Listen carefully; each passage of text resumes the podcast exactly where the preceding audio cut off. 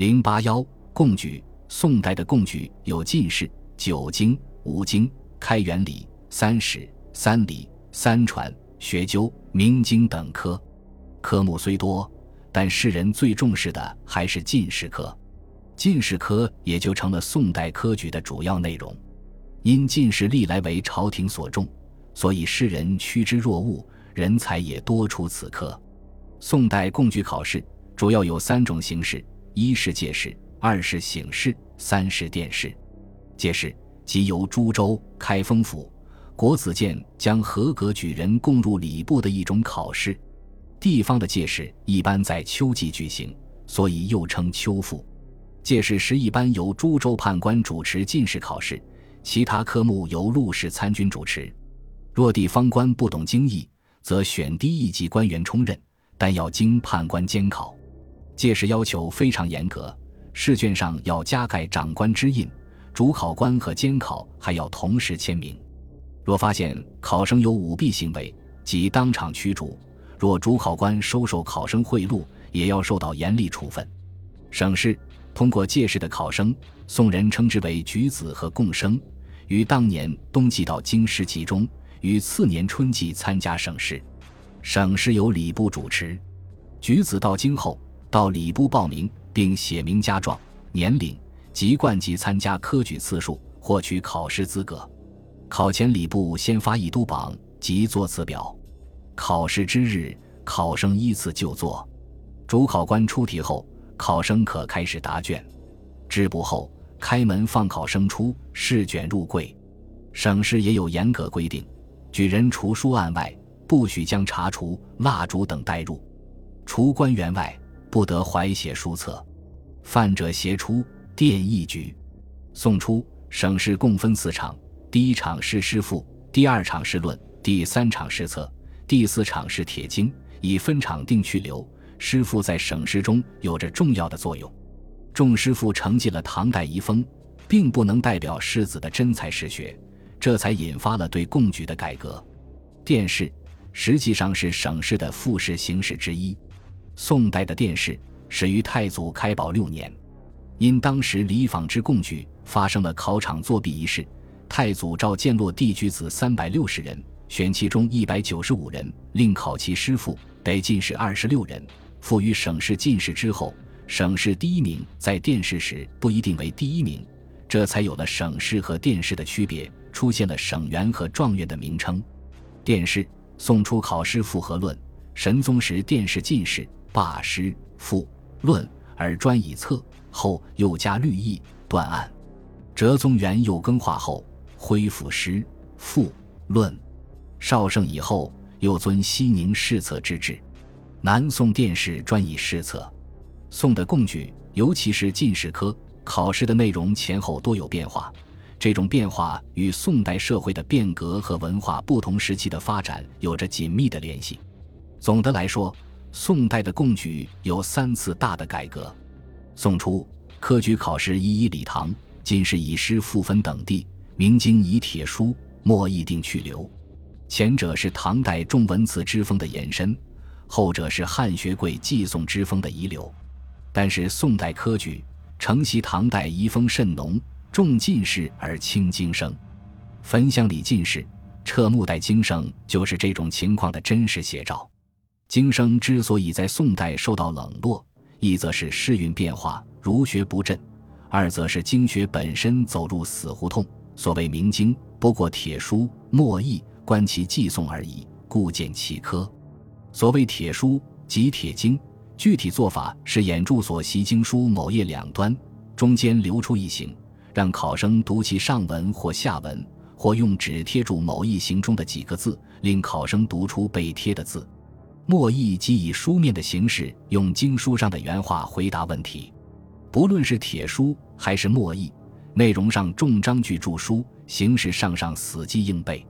这既不能反映应试者的实际能力，又无法发挥关于经义的个人心得和创造性见解。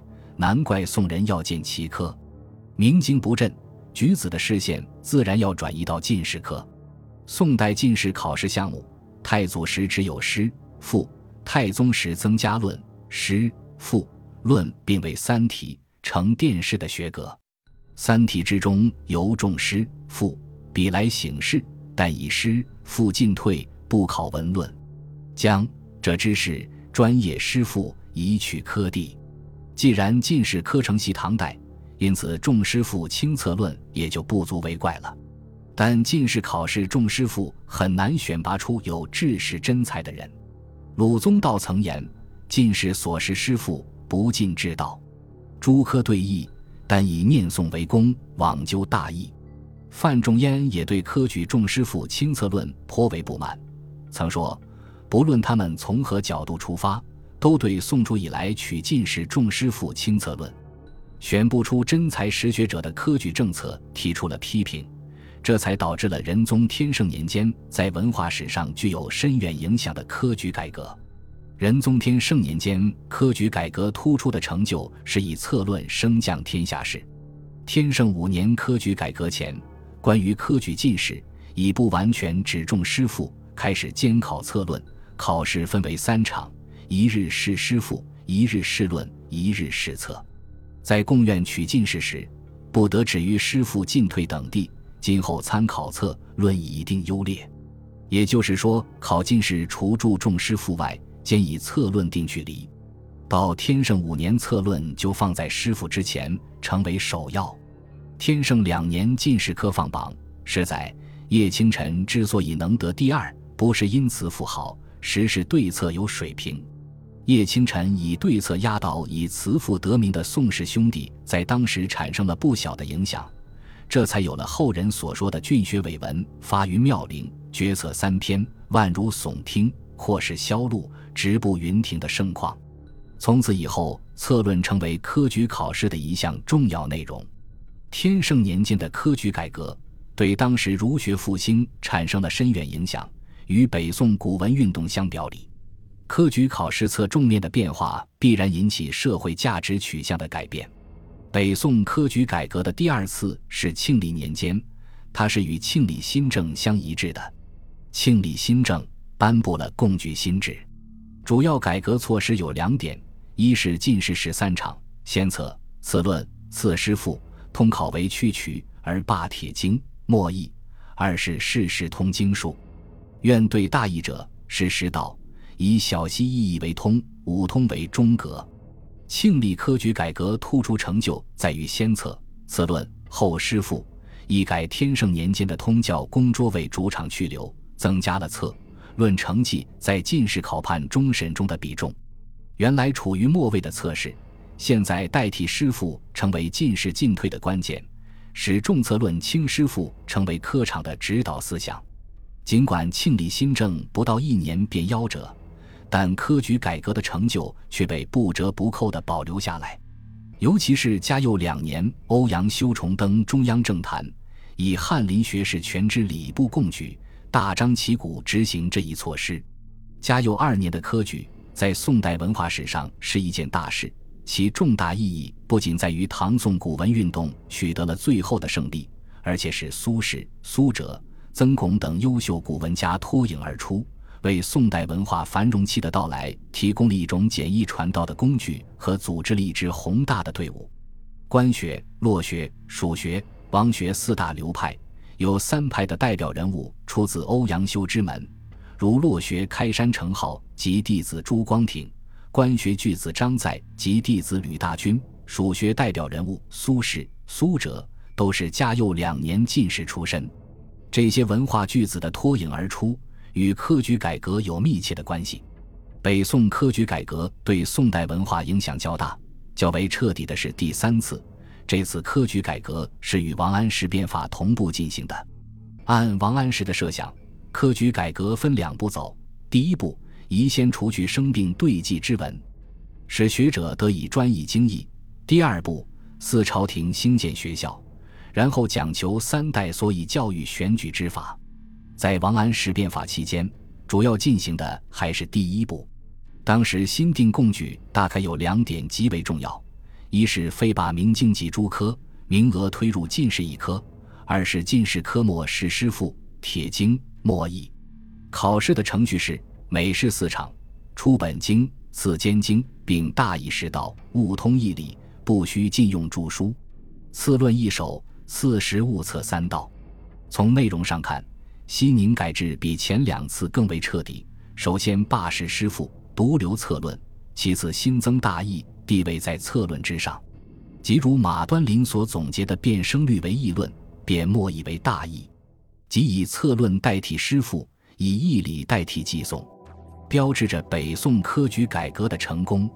从文化史角度看，前者标志着唐以来的文章之学在科场的终结，后者标志义理之学对训诂之学斗争的胜利。宋代三次科举改革促进了理学的形成，推动了理学的发展。使街区义理之学成为北宋中叶前后出现的学术思潮，不仅标志着理学确立和走向成熟，也代表了中国文化发展的大转折、大趋势。王安石、张载、二程都是这一时代潮流的代表。西宁科场改革的另一重大贡献在于王安石主持编纂，作为经义考试统一标准的三经新义，即《周礼》《诗》《书》三经义。成为科场和学官的法定教科书。王安石变法失败后，元佑时期新法被一一废除，在科举取士方面恢复了师傅，但与经义并行。虽要求士子习经不准专用王氏新义，仅用王氏学说，但王氏科举改革原则和三经新义仍得以延续。弃至南宋，许氏虽有以师傅和经义之别。但从高宗绍兴三十一年后，进士考试分为两科，即诗赋和经义，各考三场，永为定制。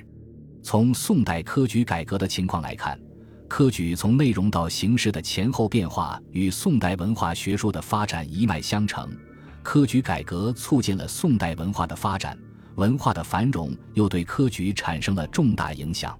宋代科举分贡举、制举、童子试等。但制举和童子试在宋代不起多大作用，或设或废，倒是贡举成为科举的主要内容。宋代贡举有进士科、九经科、五经科、开元礼或三史科、三礼科、三传科、学究科、明经科。进士科和明经科最为主要，但随着社会的变化，明经科受到冷落，进士科独步青云，成为统治者选拔人才、培养人才的主要途径。同唐代相比，科举制度到宋代完全确立，科举取士日臻严密，科举向所有人开放，取士不问门第，家不上谱牒，身不重乡冠，只要你肯用功，符合录取条件，均可考试为官。所以，从宋代以后，科举成为士人跻身政界、改变一生命运的唯一途径，也是统治阶级网罗人才的主要手段。宋代社会与唐代社会有许多不同。虽同是封建社会，但生产关系出现了某些变化，这在科举方面得以充分体现。其一，每次科举取士的数额远远超过唐代。唐代进士每次只有三四十人，最多的只有七十人。宋初，士人居于五代惨祸，并不热衷于做官，加之考试甚严，每次录取进士少则几人，多则百多人。平均每次录取四十余人。太宗时因州县缺官，开始大规模录取士人，加之国家一统，政局稳定，入仕者很多，往往达一两万人。朝廷每次录取进士二百三十余人。真宗朝后，进士录取人数大增，平均每次录取在四百五十多人，到北宋末达到六百八十多人。其二，由于生产关系的变化。取士不问家世，因此参加考试的举子不再是世家大族，多为出身贫寒的中小地主或较富裕的农民，且不少出身工商杂户的子弟也可以参加科考，且几代为官者很少。取士不问家世，使许多出身孤寒的士人能与官宦子弟同场公平竞争。据有人统计，《宋史》有传的一九五三人的材料来看，有布衣入仕者达百分之五十五点一二。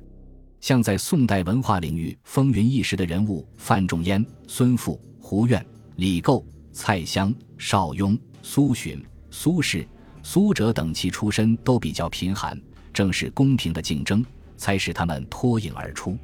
因此，他们在入仕或执政后，自觉地把国家命运和个人命运联系起来，在学术上体现出来的是百花齐放、百家争鸣。工商阶层在过去历来受到鄙视，但宋代商品经济的发展改变了人们的观念，允许其中有奇才异行者参加科举考试，因而出现了进士之取人、宋文书、习成客，未有不可为力者。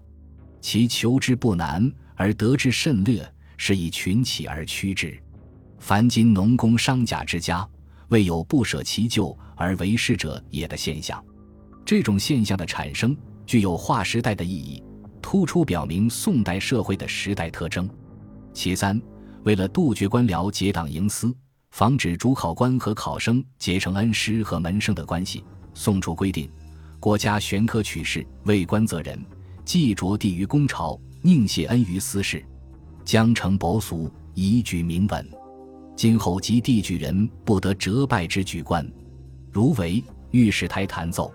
不得呼春官为恩门师门，亦不得自称门生，这就避免了唐代恩出私门，不复之有人主的情况，使应试举人都是天子门生。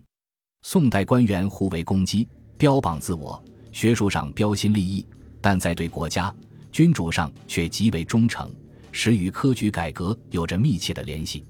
其次，为限制世家与孤寒之士竞争，采取了诸种措施。一是复试，太祖开宝元年三月下诏，自今举人凡官实禄之家，为礼部巨细以文，当今复试。后依唐制，增加殿试。殿试与省试不同，在殿试时，不分贵胄子弟或平民举人，一律另出题考试。在殿试时，有意限制世家子弟，表面上是怕别人说皇帝有私心。实则是打破唐以来科名多为世家所取的垄断局面，使更多的孤寒之士能有机会进入官僚政体之中。二是别试，别试滥觞于唐代，但仅限于礼部侍郎与考公员外郎亲戚之间互相一试，不为定规。宋代别试有考官亲戚别试，差官主开封府，国子监的发解权，另选考官主试开封府，国子监别试。后来又推广到外郡发解试，除殿试外，所有贡举均有别试。三是听试，听试即现任官无出身者应进试试。宋代对此类人限制极严。试听者，州长吏先校试合格，试听取解；到礼部不及格，听其官；而考试及举送者，皆重治罪。考试时，有关者别设场屋，以防作弊。考试成绩优异。亦不能擢为状元，即便殿试第一，亦降为第二。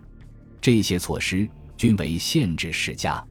其五，为防止考官和举子作弊，也有严格的措施。一是所愿。宋初贡举习一唐代，知贡举官受命后，不立即入围所诉，有足够时间接受请托，营私舞弊。太宗淳化三年，翰林承旨苏义简受命之贡举。直接进入贡院以避请托，后来形成定规，凡一经任命的知贡举官员，必须立即所诉。真宗时重申此制，即使是各类发解官的考官也一样所诉。二是别头事。